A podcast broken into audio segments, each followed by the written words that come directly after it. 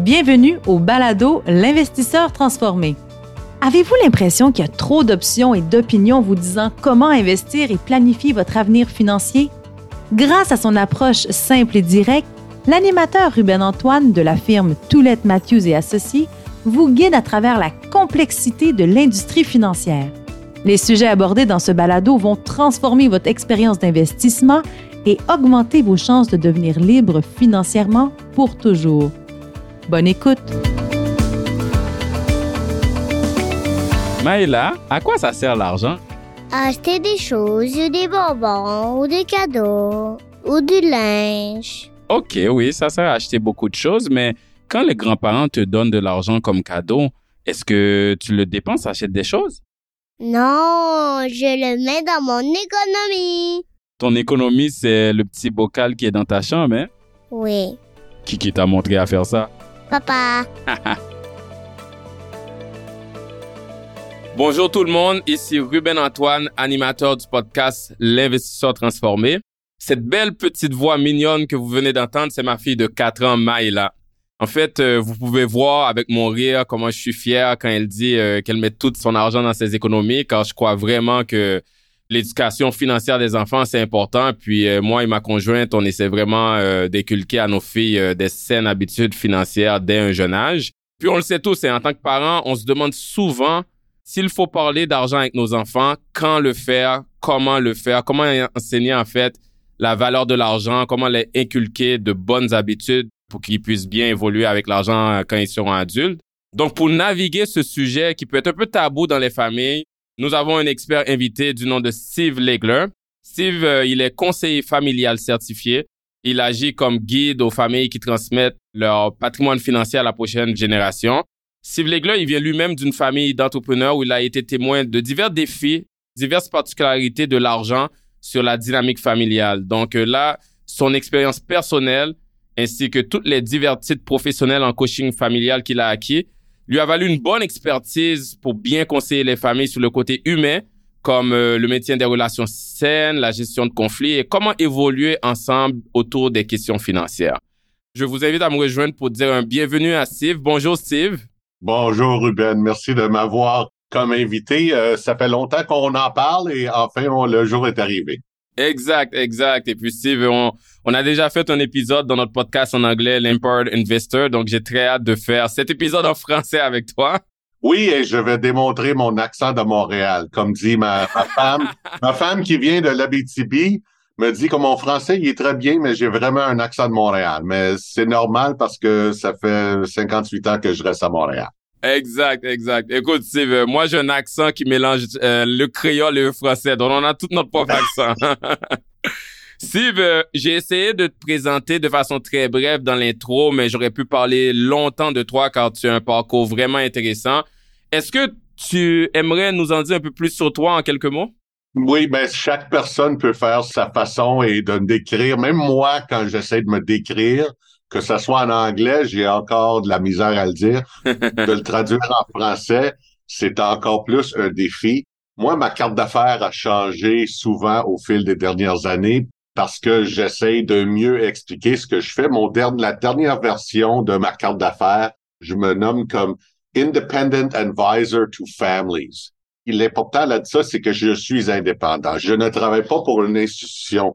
Je travaille avec beaucoup d'autres collègues qui ont des beaux logos sur leur carte d'affaires que tout le monde connaît avec des lettres dessus, de grosses firmes. Moi, je suis indépendant et c'est ça que j'aime et je veux toujours rester indépendant.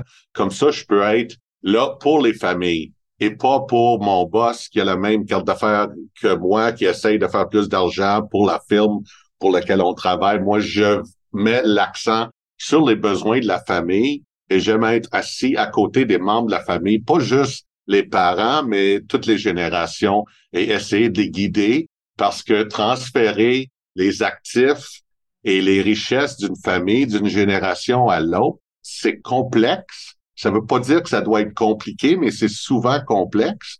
Et souvent, les experts qui entourent ces familles-là sont des experts dans des volets techniques et ils ont tendance à oublier le relationnel, le côté humain.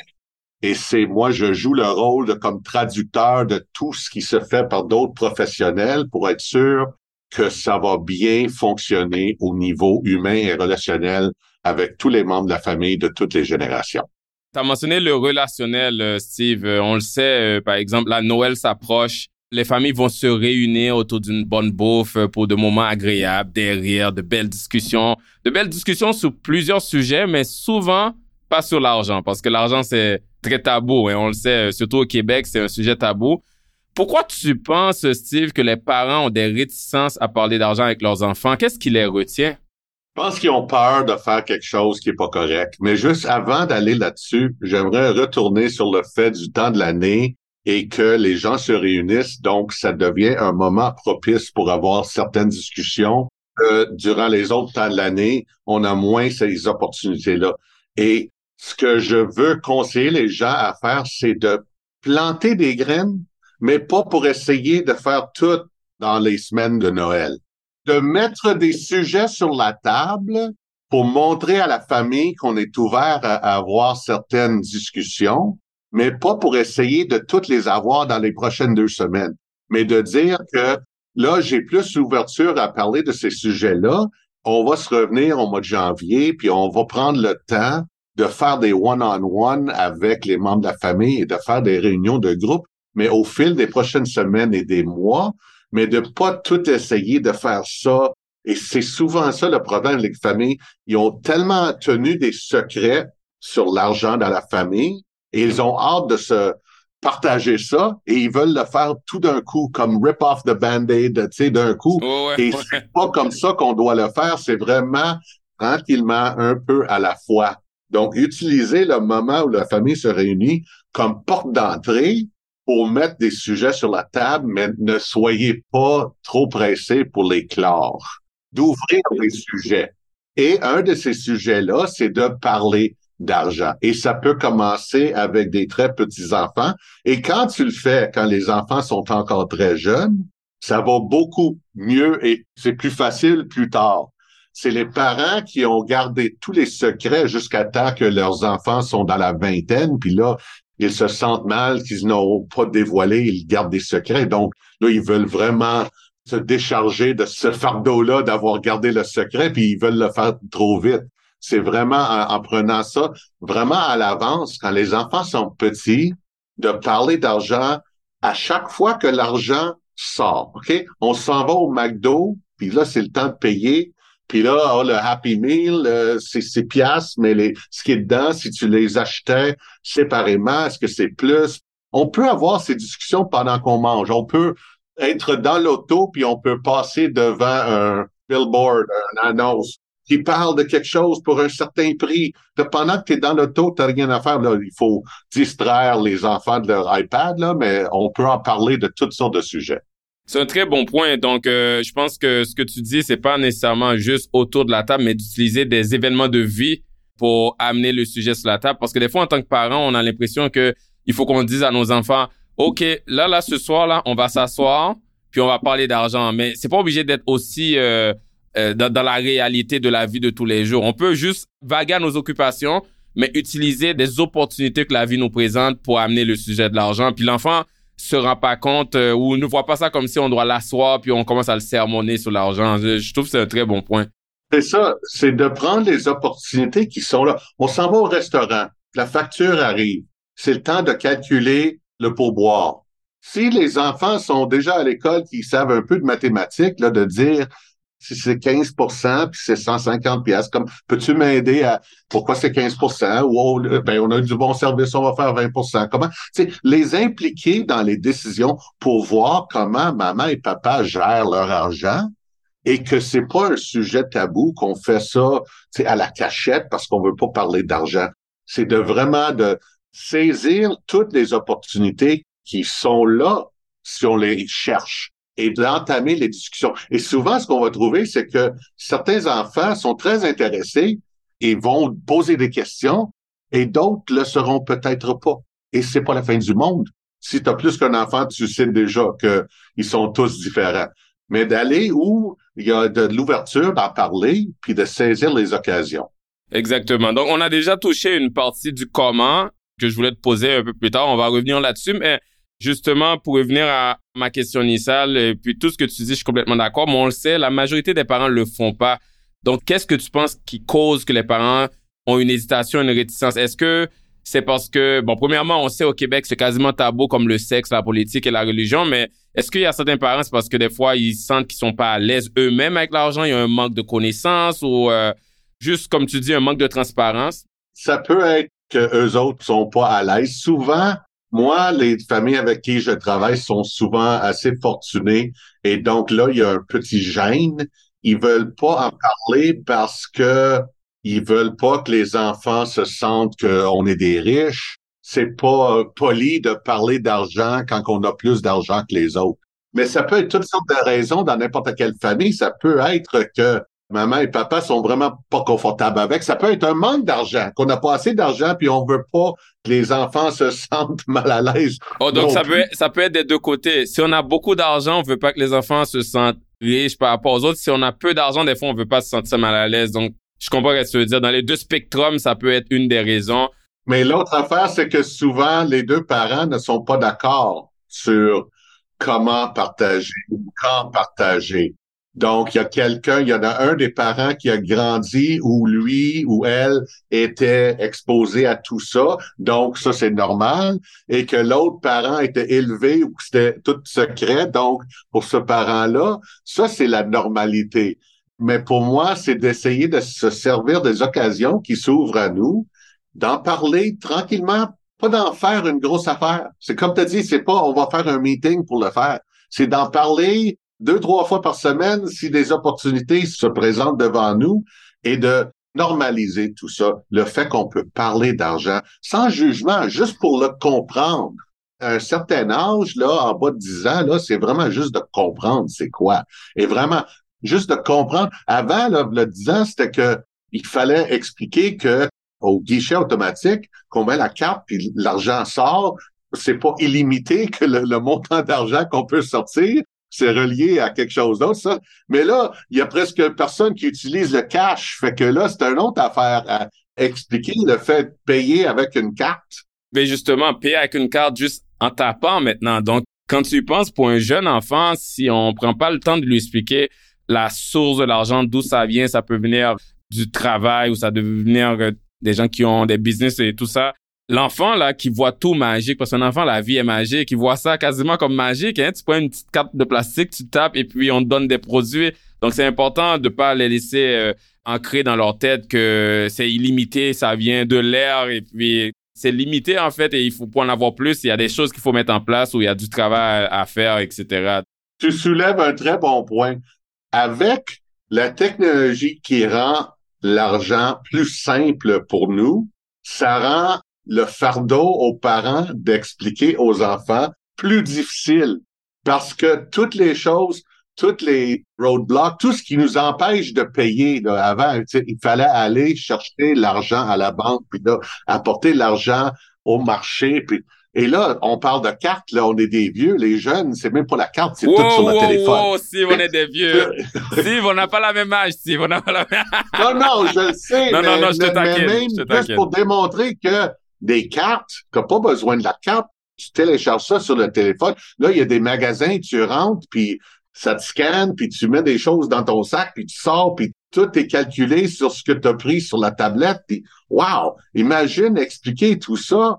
Moi, mes enfants sont dans la vingtaine, donc ça, j'ai plus besoin, mais encore plus important pour les parents de prendre le temps d'expliquer. Ça veut pas dire qu'il faut avoir une discussion avec la famille pour dire que papa, il fait 150 000, puis maman, on n'est pas là. Mais juste d'expliquer comment l'argent fonctionne et de faire que ça soit normal de pouvoir en parler et que quand les enfants posent des questions, on donne les meilleures réponses qu'on peut donner sans trop dévoiler euh, des choses qu'on n'est pas confortable à dévoiler. Exact, exact. Et je pense qu'on a mis euh, les bonnes bases de la discussion, mais justement, le, il y a beaucoup de parents, justement, ils vont voir le titre de ce balado-là, de cet épisode, puis ils vont soit se sentir interpellés ou d'autres vont se demander, mais pourquoi, pourquoi c'est aussi important d'enseigner le sujet de l'argent aux enfants? Et puis moi, je pense que c'est important. Tu sais, en tant que parent, on veut donner euh, des valeurs hein, à nos enfants, des valeurs humaines. On a toutes nos valeurs pour qu'ils deviennent de bonnes personnes, de bons citoyens pour évoluer en société. Mais les valeurs financières, c'est tout aussi important parce que on le sait que quand on a des mauvaises habitudes ancrées dans un jeune âge, ça va continuer plus tard.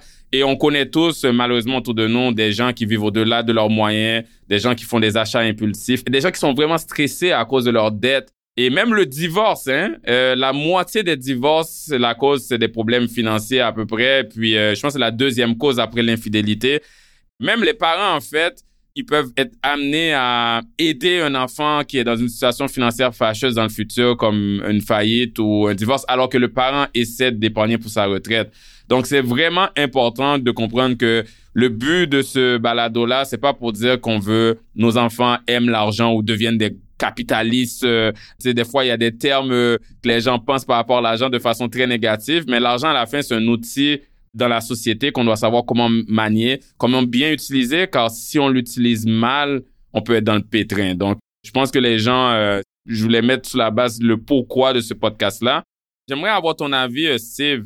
Plusieurs familles, on l'a entendu euh, de nos parents, c'était une phrase classique négative par rapport à l'argent, là, juste pour faire le lien à ce que je disais plus tôt. Sais, des affaires comme l'argent ne pousse pas dans les arbres, on peut pas se permettre telle chose, on n'a pas d'argent pour ça. Moi, personnellement, Steve, je suis pas un grand fan de ces croyances limitantes-là parce que souvent, ça vient de nos parents, on le répète, mais c'est ce qu'on appelle euh, mentalité de rareté qu'on commence à mettre dans la tête de l'enfant à la place de lui inculquer une mentalité d'abondance. Mais j'aimerais avoir ton opinion. Est-ce que tu penses que la façon qu'on parle de l'argent influence nos enfants par rapport à leur relation avec l'argent plus tard? Oui, absolument. Et même au point de dire que même pour les adultes, si on y pense, d'où viennent nos opinions et nos slogans qu'on sort, c'est les choses qu'on a entendues de nos parents. C'est pour ça que c'est important de réfléchir un peu plus au message qu'on donne à nos enfants, d'être un peu plus ouvert sur les messages qu'on les passe. On n'a pas l'argent pour ça. Malheureusement, moi, c'était un de mes favoris. Quand mes enfants me demandaient quelque chose, c'est que non, j'ai pas d'argent pour ça. et je retourne sur le fait que souvent les familles avec qui je travaille sont assez fortunées. Et là, le problème, c'est comment dire non à nos enfants quand ça serait très facile de dire oui parce que on n'a pas d'obstacle. On aurait l'argent pour tout ce qu'ils nous demandent, on pourrait le payer, mais là, il faut décider que certaines choses, c'est non. J'aime autant que les parents ont ces limites-là et disent non, mais là, à un moment donné, il faut expliquer, quand les enfants ont un certain âge qu'ils puissent comprendre un peu plus, c'est le temps d'expliquer pourquoi c'est important. Et c'est là les valeurs que tu as mentionnées. C'est là de d'inclure pour quelles valeurs, pour quelles raisons valables, basées sur les valeurs, que tu es obligé comme parent de dire non pour certaines demandes. Je comprends. On parlait de Noël plus tôt. On est dans, comme tu le sais, Steve, dans une société d'hyperconsommation où euh, nos enfants, euh, tout le monde en fait, même les adultes, sont conditionnés par la publicité ou par les médias sociaux maintenant à toujours vouloir plus, hein, le nouveau gadget, le dernier iPhone, etc.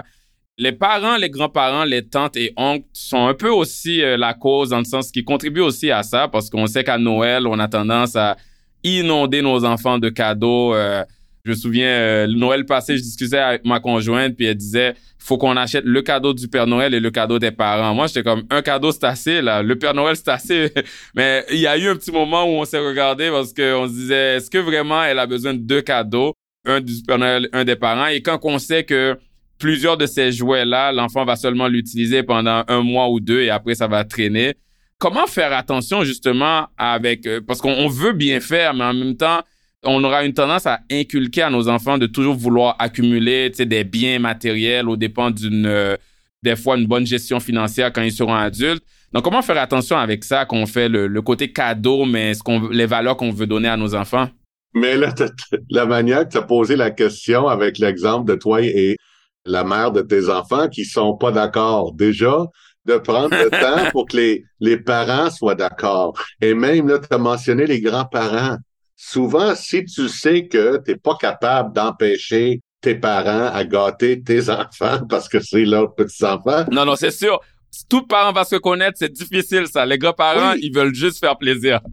des fois, on doit faire les ajustements pour nous pour dire, ben, étant donné que les mononcles vont trop donner de cadeaux et que les grands-parents, nous autres, on devrait peut-être en donner moins juste pour pas en mettre une autre couche. Exact. et, même, tu sais, euh, moi, quand mes enfants et mes neveux et nièces étaient des ados, on s'était mis ensemble, moi puis mes sœurs, là, pour discuter. Est-ce qu'on arrête d'acheter pour toutes les nièces puis les neveux, là, parce que ça devenait trop. Fait que là, on a dit vraiment, tu sais, un cadeau comme où moi je donne plus, euh, tu sais. On s'était mis des règles parce que sinon, c'est trop facile de faire une surabondance de cadeaux, mais ce ne sont pas toujours des discussions qui sont faciles à avoir. Et des fois, la personne qui soulève la conversation est vue comme un, un Grinch ou quelque chose de un, Oui, un chip, un séraphin, là, un chip. Oui, mais tu parlais des valeurs. C'est vraiment une opportunité d'avoir la discussion entre les adultes sur les valeurs. Et si il y a d'autres membres de la famille extensionnée qui n'ont pas les mêmes valeurs, qui veulent encore gâter nos enfants, c'est difficile de les empêcher de le faire, mais ça n'empêche pas qu'après Noël, le reste de la famille soit parti, d'avoir une discussion avec les enfants et de dire, wow, t'en as eu des cadeaux, là, t'en as peut-être même trop, est-ce qu'on pourrait les donner à un organisme qui pourrait distribuer à, à des gens moins fortunés? Et de rentrer ça dans leur tête que même Noël prochain, ils vont passer même à, l'avance, avant Noël, de dire est-ce qu'on peut? Au moins les anciens cadeaux, hein, puis ça les anciennes. Dans l'éducation financière, il y a toute la partie d'être généreux aussi, de donner au suivant. Donc ça commence aussi à les enseigner. Le jouet que tu veux plus jouer, nous on fait ça avec euh, notre fille où on s'assoit, on met tous les jouets par terre, puis on lui demande quel jouet que tu veux plus jouer. Elle choisit, puis on va le porter ensemble euh, au euh, le centre où on peut donner du linge et des puis ça enseigne aussi de donner. C'est très important. De donner et l'économie circulaire et de redonner et de réutiliser des choses. Il y a beaucoup de bons messages qu'on peut envoyer. Et tu parlais de valeurs. Et je pensais à ça hier soir en me préparant. Je savais qu'il y aurait quelque chose sur les valeurs. il y a une expression en anglais, c'est values are caught, ils sont attrapés and not taught. Ils ne sont pas éduqués, ils sont attrapés. Pour dire que les enfants vont attraper comme un rhume, ils vont attraper parce qu'ils l'ont vécu, qu'ils l'ont vu dans leur entourage. Ils vont voir ce que leurs parents font et ils vont l'attraper. Donc, si on essaye de dire à nos enfants, faites ci, faites ça, mais ils nous voient faire le contraire, quel message que tu penses qu'ils vont retenir? Je suis complètement d'accord avec toi, Steve. Dans les dernières années, je me suis intéressé beaucoup à mes lectures, à être beaucoup dans la psychologie et le bonheur, et puis aussi pour euh, généralement, mais pour les enfants. Et ce que tu viens de dire, ça revient tout le temps. En tant que parent, on veut éduquer nos enfants et on a le réflexe à les éduquer. On fait tout ça en leur parlant, en leur disant fais ci, ne fais pas ça, fais ci. Mais le plus gros de l'éducation va être, comme tu viens de dire, les enfants vont apprendre en imitant, pas en écoutant. Donc, euh, si on dit à un enfant, euh, n'utilise pas ton iPhone sur la table, mais nous, on a notre iPhone. L'enfant va, il va, il va pas le faire. Il va peut-être écouter parce qu'on lui a crié après, mais dans sa tête, il va quand même plus tard l'utiliser. Mais si on le fait pas non plus, il nous imite éventuellement. Donc, c'est un très bon point. Puis pour revenir à l'argent, c'est la même chose. La façon qu'on gère notre argent et qu'on parle de l'argent, ça devient une valeur dans la famille, va faire qu'ils vont juste, ça va être ancré, ça va être inculqué naturellement en eux par l'imitation et par l'observation. Donc, euh, je suis complètement d'accord avec toi. Mon exemple préféré là-dessus, c'est euh, on se promène l'été en bicycle et on voit un parent qui a pas de casque et les enfants ont des casques. Est-ce que tu penses que vraiment ils vont continuer à porter leur casque quand les parents sont pas là pour leur forcer? Exact. exact.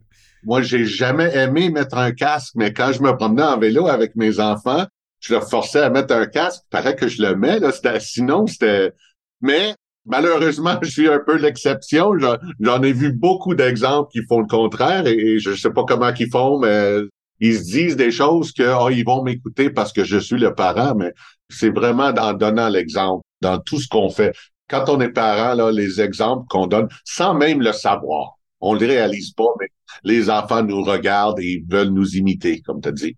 Exact. Et puis, euh, pour revenir au cadeau de Noël et la surabondance des cadeaux, Plus tôt dans notre conversation, tu as mentionné que quand il faut parler d'argent avec les enfants, des fois, les deux parents, ils ont juste pas la même opinion ou du moins euh, la même aise ou les mêmes valeurs par rapport à ce sujet-là.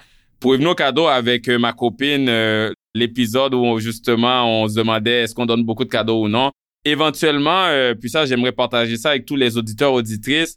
On a eu beaucoup de discussions là-dessus, on a pris le temps de communiquer et puis on essaie de plus en plus, comme tu dis Steve, on veut pas contrôler les grands-parents, mais nous, pour balancer le tout, de offrir plus des expériences à nos enfants à la place des biens. Puis ça, ça vient aussi de n'importe quelle lecture que quelqu'un commence à faire sur le sujet du bonheur. La façon qu'on utilise notre argent peut nous apporter plus de bonheur à long terme que d'autres façons. Puis payer, dépenser dans les expériences, des moments inoubliables avec les gens qu'on aime, c'est ça qui donne un bonheur plus long terme que s'acheter une bébelle qui donne un petit joie passager j'avais cette discussion-là avec ma conjointe. Ce que j'aimais, l'exemple que j'aimais utiliser comme test, c'est de lui dire, je vais faire le test avec toi, Steve.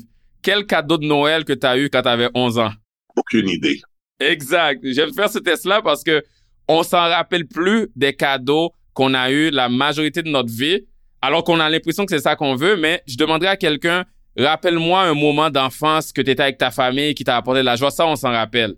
Puis ça, c'est le test que j'aime faire, juste pour montrer, pour illustrer que c'est le fun d'avoir des cadeaux. Moi aussi, j'aime recevoir des cadeaux. Mais c'est pas ça qu'on va se rappeler plus tard qui nous donne vraiment le vrai bonheur. Les seuls cadeaux matériels qu'on s'en rappelle, c'est si c'est lié à une émotion.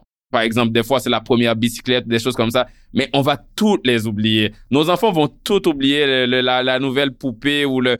Mais ils vont se rappeler du temps qu'on passe avec eux, les rires, le spectacle qu'on est allé voir, les temps dans le chalet. Donc, moi, j'invite les gens, à leur argent, d'essayer de mettre le plus sur ça, sur des émotions, des événements, du moment ensemble, des voyages, par exemple, que plusieurs cadeaux à Noël. Mais Urban, tu as parlé du fait que si les parents ont des points de vue un peu différents sur l'argent, quand les enfants ont un certain âge, quand ils sont rendus des ados, et si on a eu le réflexe de parler d'argent un peu plus couramment dans le jour au jour qu'on a en famille, on peut même en discuter que ah ben maman elle traite son argent un peu plus comme ça parce que dans sa famille quand elle a grandi c'était comme moi je le fais comme ça c'est comme même dans la cuisine. Ma femme a fait une omelette pas de la même façon que moi. Puis là les enfants sont là ils regardent tu l'as pas fait comme maman. Non, je l'ai pas fait comme maman. Il n'y a pas juste une façon de faire toutes les choses. Et c'est correct de voir que chaque parent a ses particularités de la façon qu'elles font certaines choses. Et c'est le fun d'en discuter. Et si les enfants, si vous avez le don d'avoir des enfants qui sont intéressés, ben parlez-en, continuez à les inculquer là-dedans et de, de faire que de parler d'argent ou de parler de comment faire un omelette. Mais quand tu peux avoir une conversation animée pour partager tes valeurs, le pourquoi, le fait que c'est correct que tout le monde le fait pas de la même façon, que peut-être que ton enfant, ayant regardé maman et papa faire le omelette, va trouver une façon qui prend un lui peu ou à elle. Et, et la même chose avec l'argent. C'est vraiment d'aborder des sujets et que c'est rendu un autre sujet qu'on est confortable de discuter. Même si dans notre famille, quand on avait l'âge de notre petit, on n'en parlait pas. Ça veut pas dire qu'il faut pas en parler. Et justement, comme on mentionnait tantôt, c'est tellement plus difficile à voir l'argent et comment ça rentre et que ça sort aujourd'hui qu'avant, que ça prend plus de temps à tout l'expliquer. Fait qu'il faut faire plus attention. OK, Steve, euh, là, les parents, ils comprennent à quel point c'est important.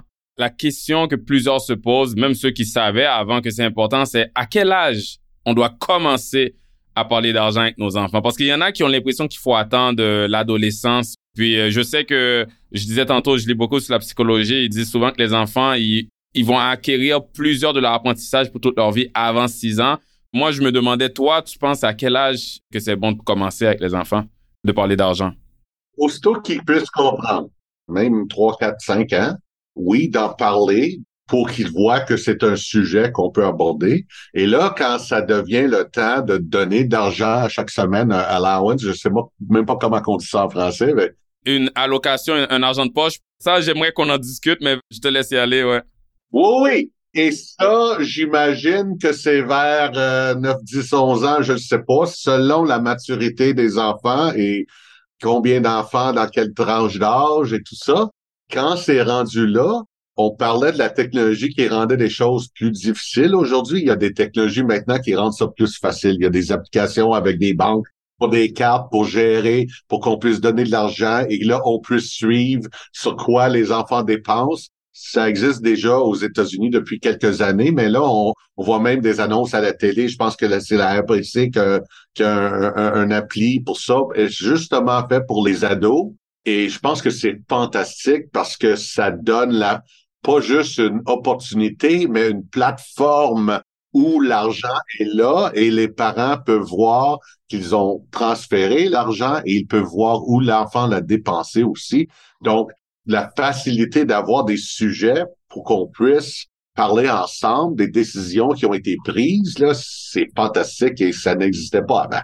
C'est vrai. Puis moi, des fois, il y a des membres de mon entourage, des amis, qui s'étonnent que j'ai commencé à parler d'argent avec ma fille Maëla. Euh, elle a 4 ans et ça va sur 5 maintenant depuis qu'elle a 3 ans environ. Mais des fois, les gens se disent, quoi, tu parlais de 20 dollars d'investissement? Non, non, non. Des fois, c'est des concepts simples comme c'est quoi la différence entre besoin et désir? On parlait tantôt que l'argent est pas magique. Je lui explique que je travaille, même si elle comprend pas tout le lien, le travail, mais quand je travaille, euh, ce qu'on met sur la table, ça vient du fait qu'on la paie avec l'argent, puis je reçois l'argent en travaillant. Puis aussi, des concepts simples comme la gratification différée. Donc, le fameux test de la guimauve, là, je sais pas si tu sais le, oui, je l'ai fait avec ma fille. Pour ceux qui savent pas, euh, c'est, on peut le trouver sur YouTube, là, qu'on met une guimauve sur la table devant un enfant, puis on sort de la salle. Donc, nous, on, on l'a filmé avec notre téléphone et on lui dit, elle peut manger la guimauve maintenant ou elle peut attendre. Si elle attend, elle va avoir deux guimauves. Puis le test est vraiment drôle sur YouTube. Euh, il y a des enfants qui le mangent tout de suite. Il y a des enfants qui le touchent puis qui reviennent, qui disent ah la tentation est là. Puis il y en a qui ont appris avec ça, ou il y en a qui l'ont déjà ancré en eux, qui ont plus de capacité à attendre pour plus plus tard, qui est le même concept d'épargner son argent pour avoir plus plus tard. Puis il y en a qui sont pas capables, mais j'ai vu que ma fille, c'est très drôle comment elle le touchait, la manière elle le redéposait, puis en fin de compte, elle l'a pas mangé. Mais ça, c'est des petits jeux, des petits tests qu'on peut faire avec des enfants pour leur montrer comment on peut avoir plus juste en se retenant un peu puis en attendant. Donc, euh, c'est pour ça que des fois, quand les gens disent parler d'argent, euh, ça a l'air complexe pour un enfant de 3 ans ou 4 ans, mais il y a des petites façons de le faire. C'est juste la fée des dents là qu'on perd notre dents c'est un moment à la place de juste mettre 5 euh, dollars ou 3 dollars en dessous de l'oreiller de discuter d'argent. Donc, je pense que tu le disais plutôt, Steve, il y a tellement d'exemples de la vie courante qu'on peut utiliser pour en parler avec un enfant très jeune.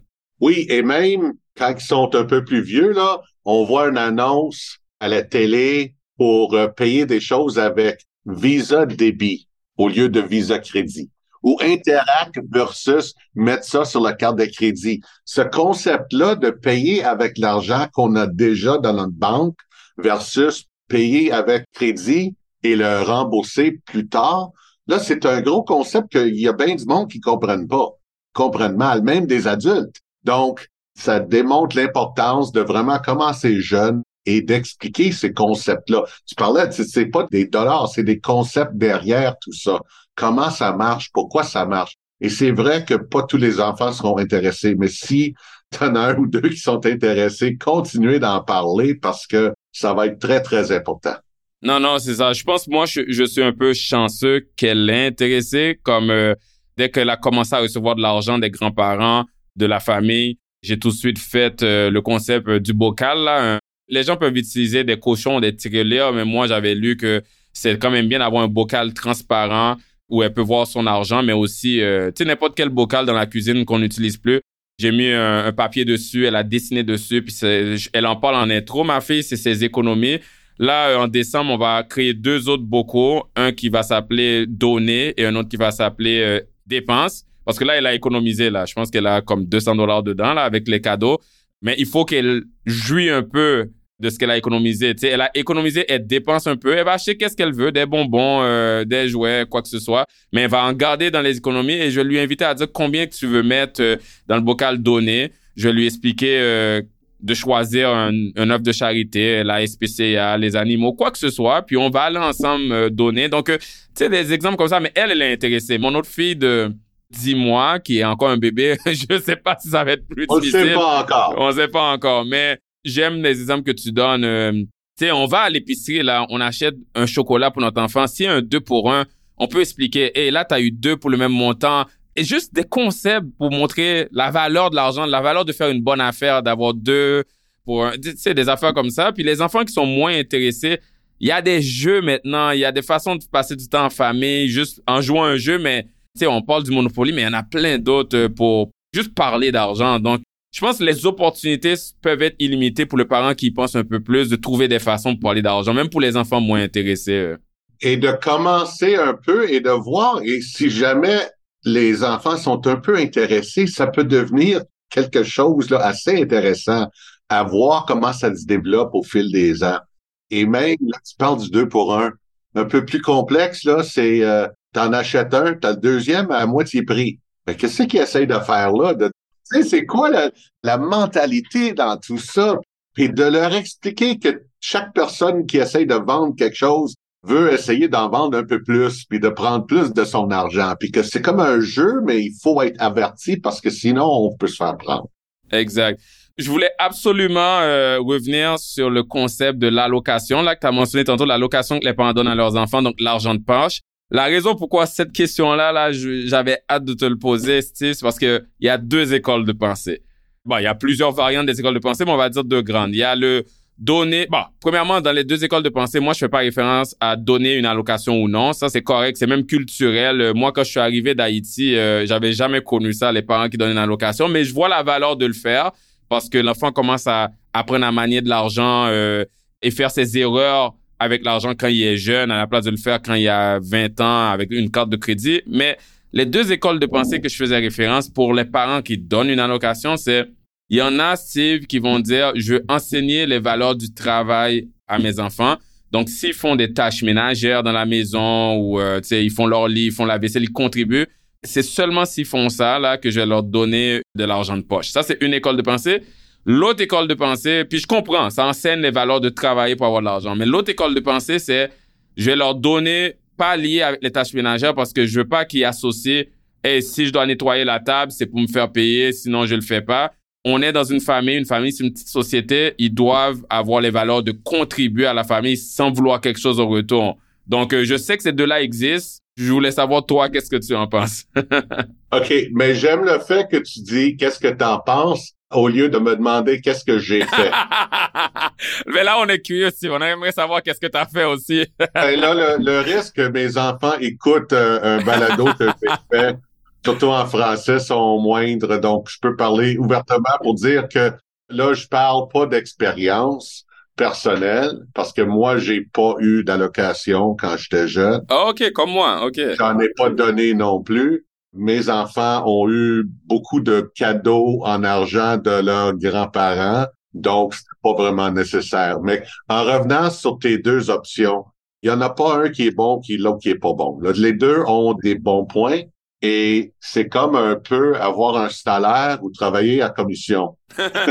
tu travailles, t'en as plus ou t'as un salaire. Et je dirais, c'est pas un either or, c'est pas un ou l'autre, c'est un both and pourquoi pas faire quelque chose entre les deux pour dire, je te donne tant par semaine, même si tu fais rien, c'est comme un salaire de base. Là, si tu en veux plus, si tu fais ci, je te donne un peu plus. Si tu fais ça, je te donne un peu plus.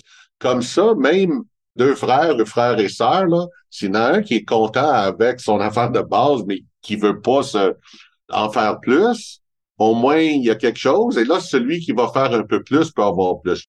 L'important, c'est d'en parler et d'arriver à la façon de faire en famille. Moi, c'est la co-création qui est la plus importante et d'arriver à un système qui fonctionne pour la famille en discutant ensemble, c'est le meilleur. J'aime comment tu combines les deux parce que tu as raison. Des fois, on a tendance à vouloir voir euh, certaines décisions blanc ou noir alors que la bonne réponse se situe un peu entre les deux.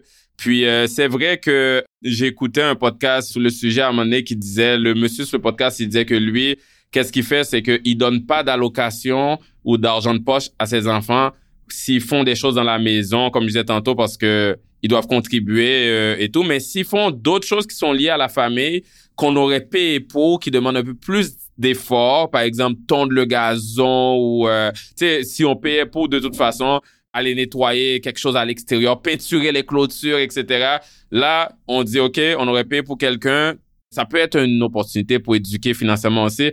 Euh, voici la job, combien tu penses que ça vaut? Voici, on négocie un prix, on serre la main. Donc euh, ça, ça serait une façon peut-être de combiner les deux. Le, les tâches de la vie courante, tu es dans la famille, tu contribues. Des grosses tâches qui est pour la famille aussi. Peut-être ça, on peut payer. Donc j'aime ça. Tu sais. Puis là, je donne un exemple, mais il y a beaucoup de façons qu'on pourrait combiner les deux. Mais les façons qui sont bien réfléchies et discutées en famille, si la famille arrive à une conclusion que c'est comme ça qu'on va le faire et on essaye ça. Peut-être un an plus tard, on réalise qu'il y a quelque chose à changer, qu'on devrait changer, mais d'être confortable à en discuter en famille. Mais je veux juste revenir sur une autre affaire qui combine beaucoup d'affaires qu'on a déjà discutées. C'est peut-être un grand-parent ou un oncle qui veut prendre un enfant puis aller au Dollarama pour dire, OK, je te donne 10 piastres, on va prendre 20 minutes, on va faire le tour, tu as le droit de prendre ce que tu veux. Et là, de dire, ben avec 10 piastres, tu peux juste en prendre pour 8 et demi parce qu'avec les taxes, ça veut dire, tu sais, on a des chances pour pas beaucoup d'avoir une expérience avec un petit enfant, de commencer à, le montrer. L'enfant serait partie prenant, là. OK, on ben va au magasin, puis moi, je peux choisir.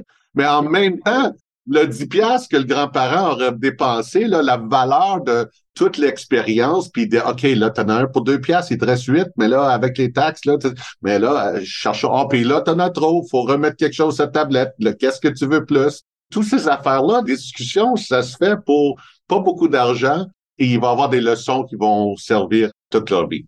J'adore ton exemple parce que c'est tellement une belle éducation, cet exemple-là, de prendre un montant limité d'argent puis l'enfant s'amuse en même temps parce que je choisis ses affaires à lui, mais l'enfant dans sa tête commence à comprendre que j'ai un montant que je dois travailler avec. Et je me suis reconnu dans ton exemple, pas pour la même situation, mais quand je suis allé au cinéma avec ma fille, puis tu sais, a les arcades, là, les jeux, puis à un moment donné, elle voulait tout faire les jeux. Tous les jeux, là, les petites bébelles de tirer, de conduire des autos, la petite moto.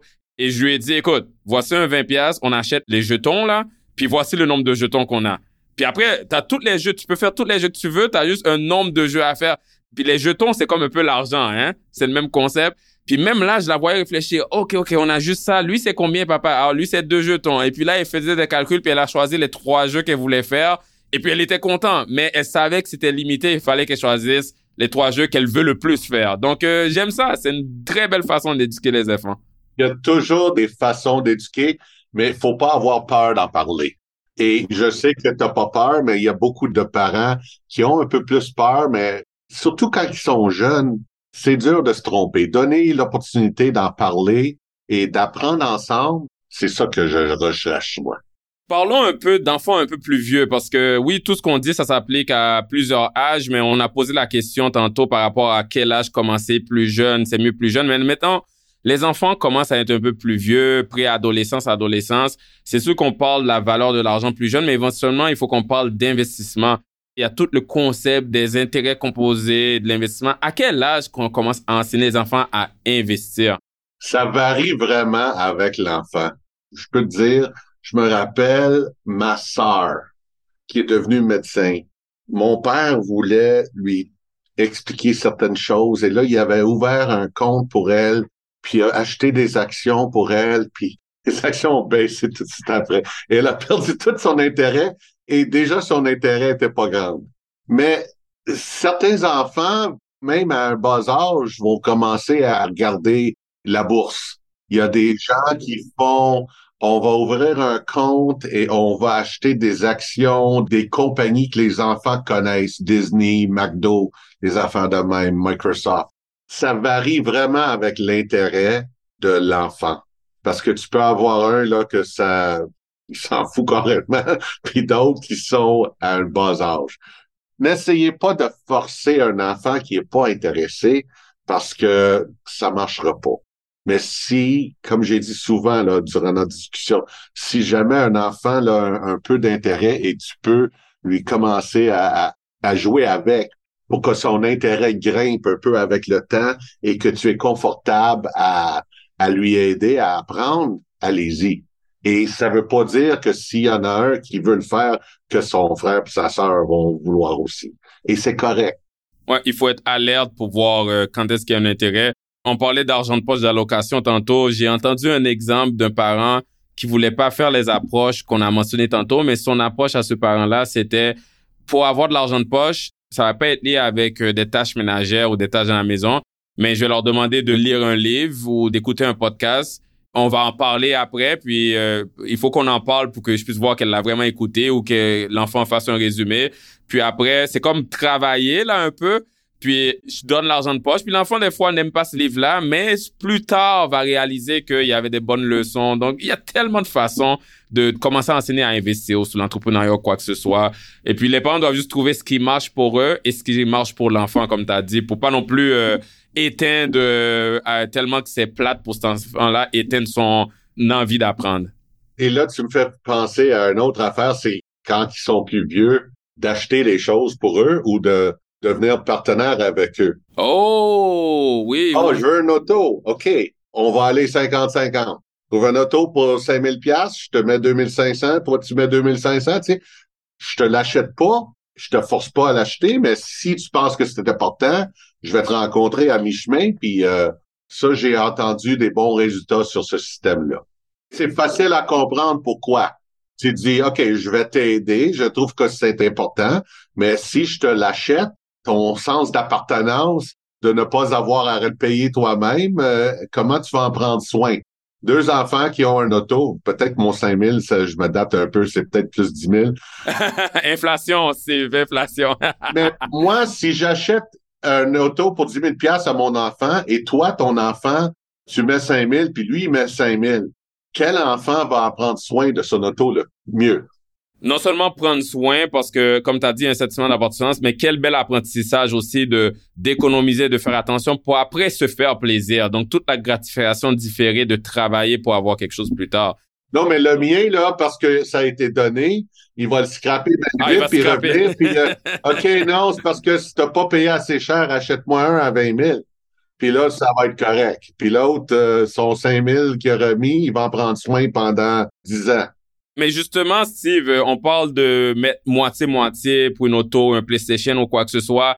Certains produits, comme une auto qu'on vient de parler, c'est pas facile de faire ça en recevant juste des cadeaux des parents. Donc, plusieurs enfants, on parle d'enfants dans l'adolescence, par exemple, vont être amenés à travailler l'été, par exemple. Moi, je suis curieux à savoir, pour toi, personnellement, est-ce que tu penses que c'est bien de motiver les enfants à travailler dès qu'ils peuvent la raison pourquoi je pense ça, parce qu'il y a une autre école de pensée aussi qui est comme moi, là, je veux que mes enfants focus sur leur école, leur éducation. Et je sais que tout enfant est différent, là. Il y a des enfants qui arrivent à très bien faire les deux. Mais je sais qu'il y a des parents, comme ma sœur, par exemple, elle, c'est, j'ai peur qu'après, l'enfant commence à faire de l'argent et devienne démotivé à l'école et veut juste faire de l'argent. Donc, toi, est-ce que tu penses qu'il faudrait, en général, motiver des enfants à travailler dès qu'ils peuvent pour commencer à gagner leur argent et manier l'argent? Tu parlais des différentes écoles de pensée et sur ce sujet-là, c'est sûr qu'il y en a beaucoup. Et aussi, ça va varier sur l'expérience de chacun des parents. Travailler l'été, oui, c'est sûr. De travailler, d'avoir un job à temps partiel durant la saison de l'école, c'est devenu moins à la mode, sauf pour ceux qui en ont vraiment besoin. En autant que la job n'affecte pas les notes que l'enfant va avoir à l'école, ou le nombre d'heures, de limiter le nombre d'heures. Mais c'est des discussions qu'il faut avoir avec l'enfant. Pourquoi tu veux faire ça et sur quoi tu vas le dépenser? Et là, d'avoir ton, est-ce que tu vas garder ton argent puis tu vas en sauver? Ou est-ce que c'est l'argent pour aller faire des parties à chaque fin de semaine puis là, ton compte de banque revient à zéro après chèque de paye? Il y a des discussions à avoir sur tout ça et de l'éducation à faire. Fait qu'il y a pas, c'est pas blanc, noir ou blanc, là, de oui ou non c'est de le gérer. Mais là, moi, la discussion similaire là-dedans, c'est de forcer les enfants dans une entreprise familiale. Et moi, je dis, si c'est pour inculquer les valeurs du travail, de faire travailler les enfants l'été ou de venir samedi euh, passer la mop, forcer les enfants à travailler parce que ça donne la valeur de, du travail, oui. Ça donne la valeur du travail, c'est vrai, puis ça permet aussi à l'enfant de se responsabiliser. Quelque chose aussi simple, d'avoir une discipline, d'arriver à l'heure quelque part, de respecter certaines règles parce que dans un emploi, euh, il y a toujours des règles à respecter aussi euh, pour la bonne atmosphère. Mais aussi, on, est dans l'éducation financière. Recevoir une paye qui a des déductions à la sauce, devoir faire son impôt à la fin de l'année, c'est toutes des choses, le mieux qu'on peut commencer à s'outiller ou apprendre là-dedans, on va être mieux équipé plus tard en tant qu'adulte. Et une chose qui est vraiment importante, je pense, c'est qu'on le sait, là, beaucoup de jeunes, quand ils sont rendus au cégep à l'université, ils ont beaucoup de misère à savoir où ils veulent se diriger hein, en tant que carrière.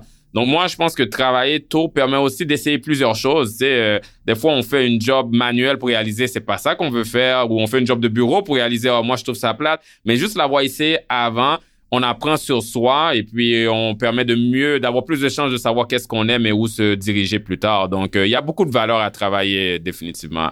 Oui, les parents qui disent je ne veux pas que mon enfant travaille, je lui poserai des questions là, pas du tout, mais pourquoi? Tu as peur de quoi? Et il y a une discussion à avoir. Là, si tout le monde est d'accord, l'enfant ne veut pas travailler, les parents ne veulent pas que l'enfant travaille. Oh, ben c'est correct. pas de problème, non. Souvent, c'est les parents qui veulent que l'enfant trouve une job, puis l'enfant n'est pas assez motivé. Là, c'est un autre paire de manches. C'est un autre discussion à avoir. Puis, euh, les jeunes qui sont au secondaire, tu sais, depuis 2017, il y a eu un retour, après beaucoup, beaucoup de discussions là-dessus, il y a un retour du cours d'éducation financière au secondaire 5. On parle d'éducation financière à nos enfants. Est-ce que tu penses que le cours est assez? Oh boy, non, c'est, moi je trouve que c'est bon qu'ils le font, enfin, mais pour certaines familles, le cours va être le plus qu'ils vont apprendre parce qu'ils n'apprendront pas grand-chose de leurs parents.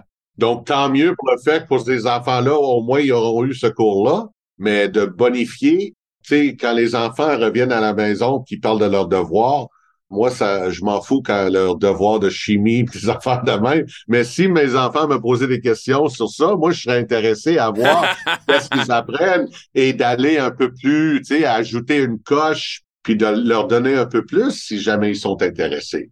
Non, c'est ça, c'est ça. Il faut, euh, comme tu dis, euh, si les parents le font pas de toute façon, tant mieux. Mais c'est sûr en général, je pense qu'on le dit depuis le début, là, il faut commencer jeune. C'est pas nécessairement C'est un peu comme le cours d'éducation sexuelle au secondaire. C'est bien, mais les parents peuvent pas s'enlever la responsabilité d'avoir des discussions saines de leurs enfants euh, de la sexualité quand c'est là, parce que c'est comme ça qu'on protège, qu'on éduque, qu'on guide nos enfants euh, définitivement. Sylve, tu as mentionné plus tôt que tu travailles avec des familles quand même fortunées. Moi, j'aimerais savoir, on parle d'ouvrir la discussion avec nos enfants. Je pense que c'est clair avec toute notre conversation jusqu'à maintenant. À quel point qu'on doit être transparent? Qu'est-ce qui arrive quand le jeune arrive et dit Papa, tu fais combien comme salaire? Ou euh, Papa, maman, c'est quoi la valeur du portefeuille? ben, comme parent, on est habitué à avoir toutes sortes de questions qu'on ne veut pas répondre. Donc, c'est juste un autre paquet de sujets sur lesquels ça, ça s'applique.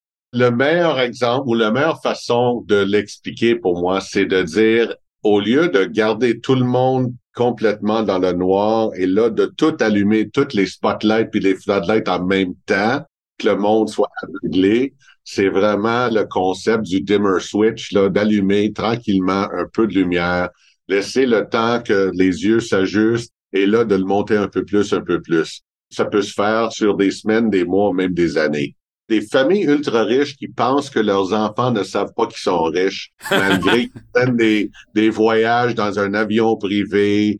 Et là, les, les, enfants sont intelligents là. Ils, voient que leur maison est plus grosse que l'autre maison. Ils, ils, comparent. Et là, ils ont des amis à l'école qui ont googlé le nom de famille, puis là, ils reviennent à l'école, puis ils disent Hey, ton père, il vaut euh, 2 milliards. Mais même si tu essayes de cacher ça, encore, ça revient au fait de que ça soit correct d'en parler et de dire que il y a des choses qu'on garde privées, il y a des choses qu'on garde entre nous. C'est correct de dire que il y a un certain âge que certaines divulgations sont correctes et en bas d'un certain âge, ben, quand tu auras 18 ans, on va t'en parler. Mais entre-temps, on peut parler de l'argent et oui, nous avons plus d'argent que bien d'autres et c'est pour ça qu'on a certaines responsabilités et c'est pour ça qu'on fait certaines choses, mais on n'en parle pas aux autres et il y a toujours des leçons et d'essayer de cacher les choses quand les enfants posent des questions, des réponses complètement bêtes là, euh, ça suffit pas. Faut commencer à, allumer un peu. Si les questions sont là, il faut donner un peu d'informations, mais en même temps expliquer, oui, c'est vrai, nous avons beaucoup plus d'argent que d'autres familles et avec ça, il y a des responsabilités. Et il faut apprendre à garder des choses privées entre la famille et on va essayer de t'inclure dans les décisions de comment on gère cette responsabilité civique, le fait qu'on a plus d'argent.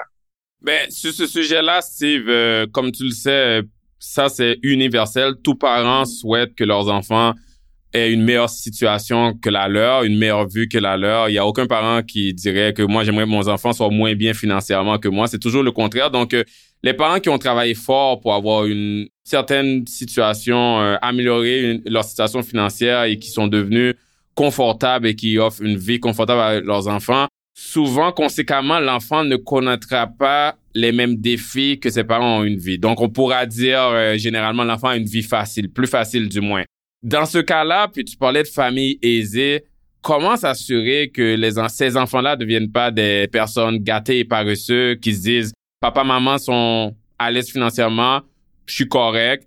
Comment s'assurer qu'ils deviennent des gens responsables, qui sont motivés eux-mêmes à bâtir leur propre futur, à travailler pour créer leur propre opportunité?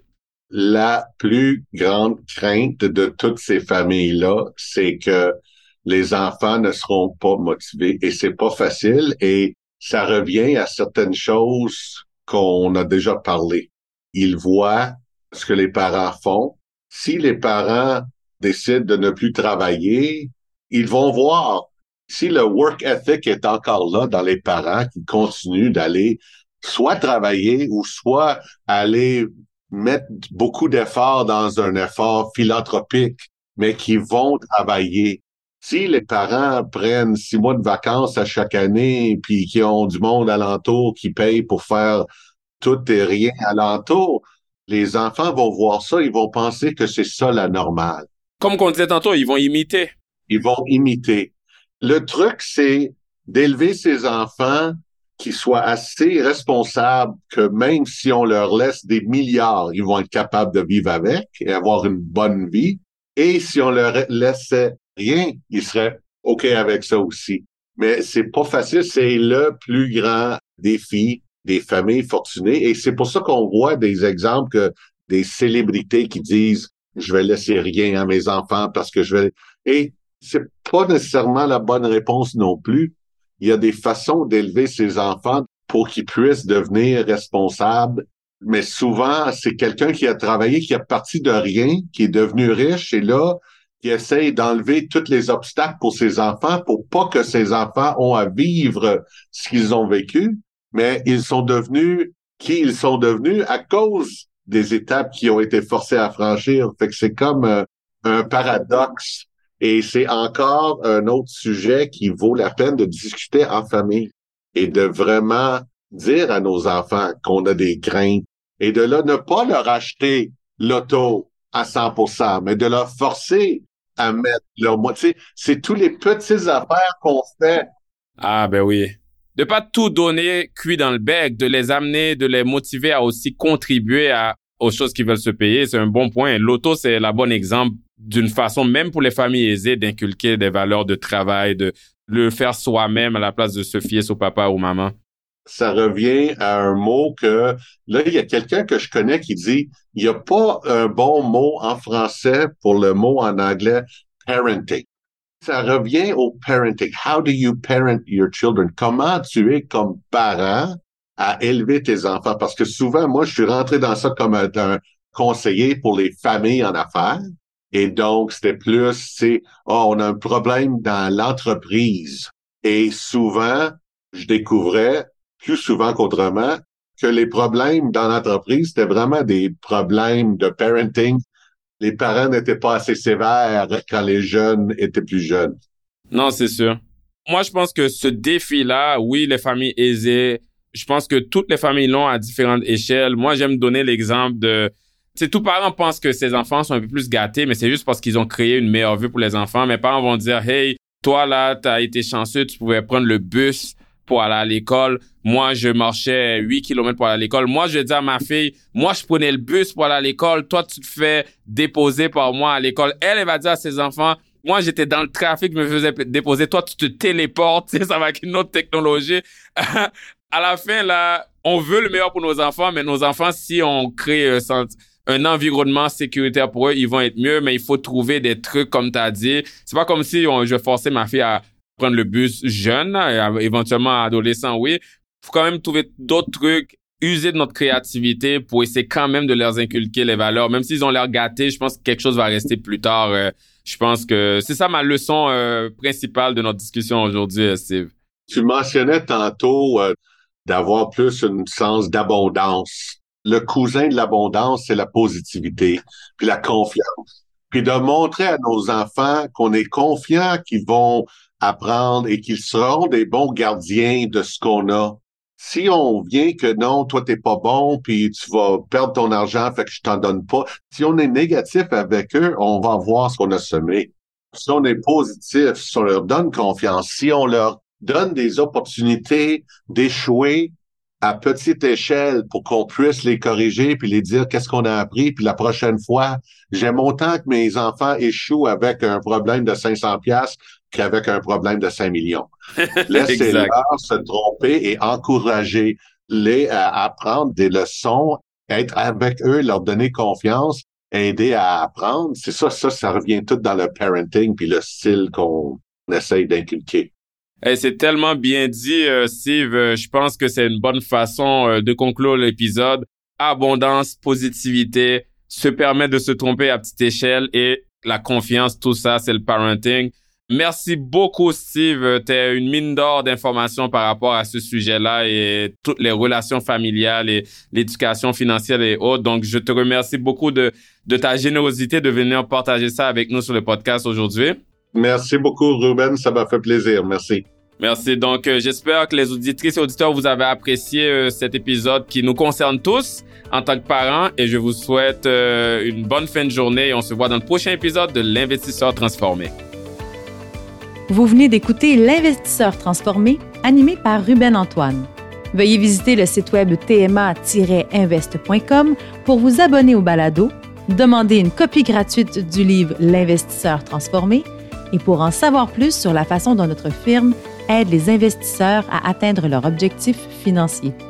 Merci les investissements et stratégies financières doivent être évalués en fonction de vos objectifs personnels. Les auditeurs doivent alors effectuer leurs propres recherches et consulter un conseiller dans le domaine avant de prendre des décisions sur leur placement et finances personnelles avec les informations fournies dans ce balado.